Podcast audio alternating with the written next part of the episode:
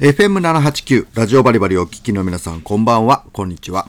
ポッドキャスト、 Spotify でお聞きの皆さんこんにちは。 Salty Style、曽我部正樹です。さあ、今週の Salty Style は、えー久しぶりにですけれどもね、えっ、と、軽トラで行く軽トラ旅。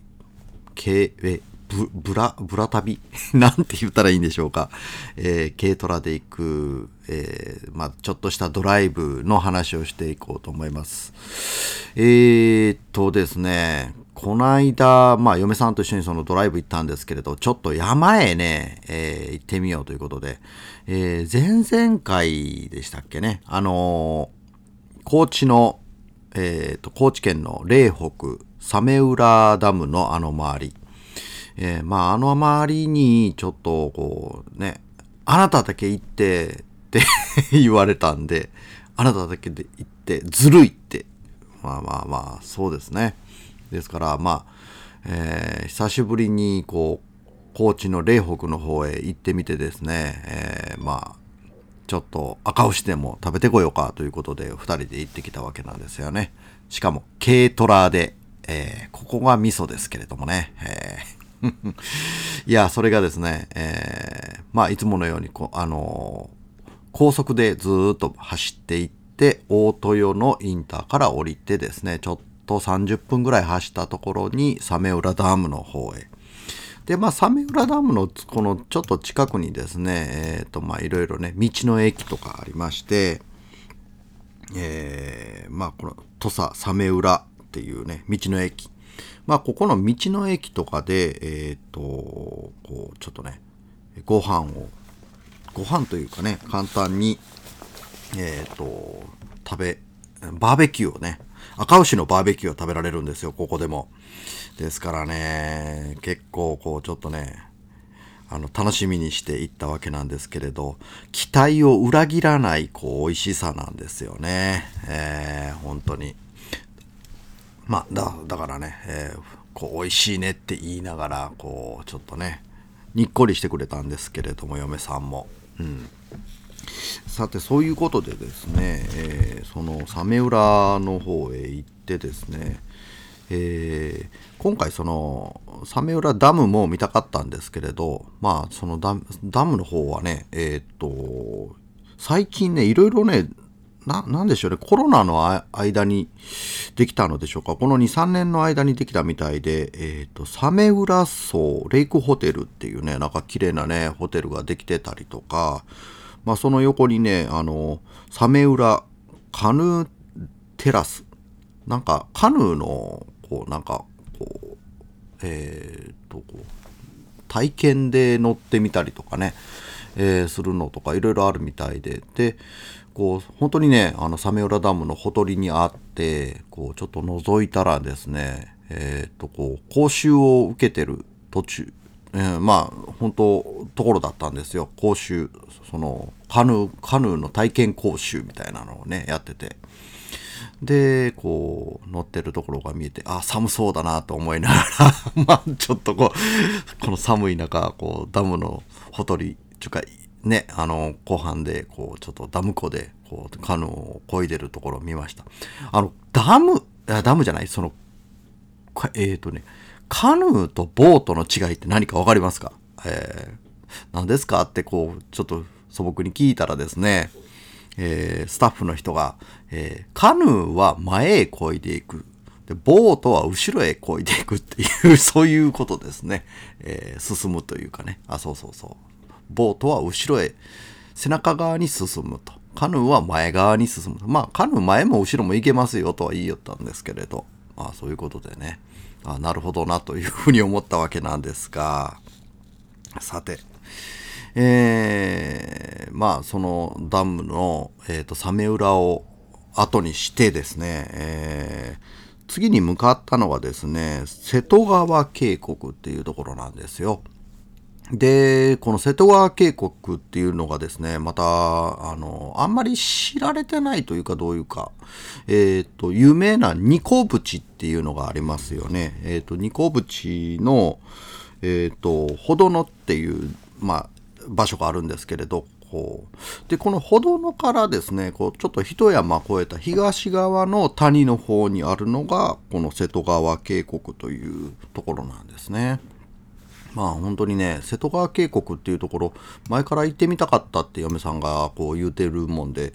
まあ自分も行ったことないかなとか思いながら、えー、行ってみたわけなんですけれど、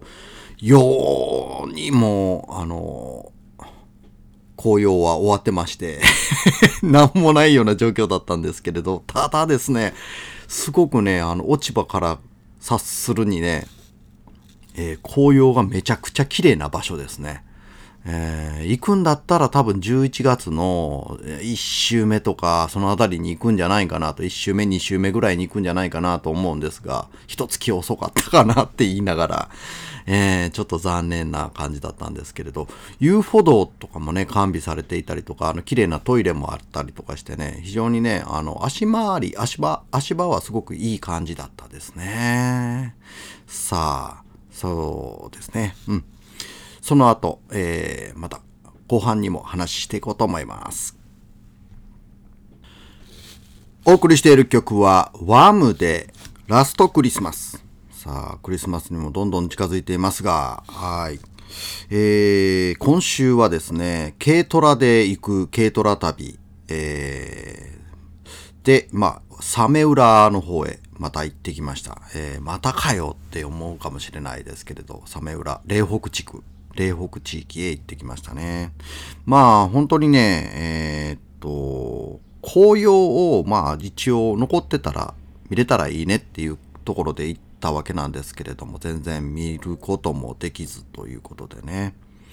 えー、で、この、軽トラで行く軽トラ旅。まあ、どんな狭い道でも、あの、ぐいぐい進んでいけるというのがこの軽トラの強み。またね、えー、っと、地元の人しか通らないような、あの、民家の、こう、細い路地を入っていっても、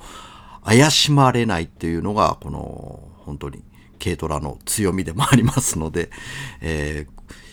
ここ行ってみよう、あそこの道行ってみようということでね、こうちょちょいと入っていっていくんですが、えー、まあこのサメ浦、先ほど話したあのサメ浦ダムのほとりにあるね、えっ、ー、と、サメ浦荘、レイクホテル、この、えー、場所を後にしてですね、次に向かったのがですね、えっ、ー、と、あ、そうそう、瀬戸川渓谷、瀬戸川渓谷からですね、えっ、ー、と、さらに向かったのがですね、稲村ダムって言って、四国電力のあの、発電用のダムがこの山のてっぺんにあるところと。まあ、目指したわけじゃないんですけど、結果、あの、何気なく道を山登ってったら、あ、ダムがあったということでね、えー、この稲村ダムっていうのがまたちょっとね、珍しくって、あのー、なんて言うんですか、ロックフィルダムっていうんですかね？なんかあの石でできてるんですよ。石を積み上げてできてるようなそんなねえ、ー、とこちょっと変わったあのダムだったりしてね面白いなって思いながら。で、えー、そのダムを見たのが、えっ、ー、と夕方の5時ということでね。え4時5時ぐらいやったですね。もう火が陰って山山ですからね、えー、もう夕方になるとこう一気にストーンと真っ暗になるような、そんな状況だったんですけれど、えー、なんとですね、山のてっぺんで携帯が通じないというようなまた場所で、これなんかどっか今年夏にもそんな話があったような気がするなとうっすら思いましたけれども、そう、あの、別着で遭難したのを思い出しながら、え山のてっぺんで携帯全然、えっ、ー、と GPS も届かないというような、あの、状況でですね、えー、軽トラですからね、そのカーナビなんか積んでませんよ、本当に。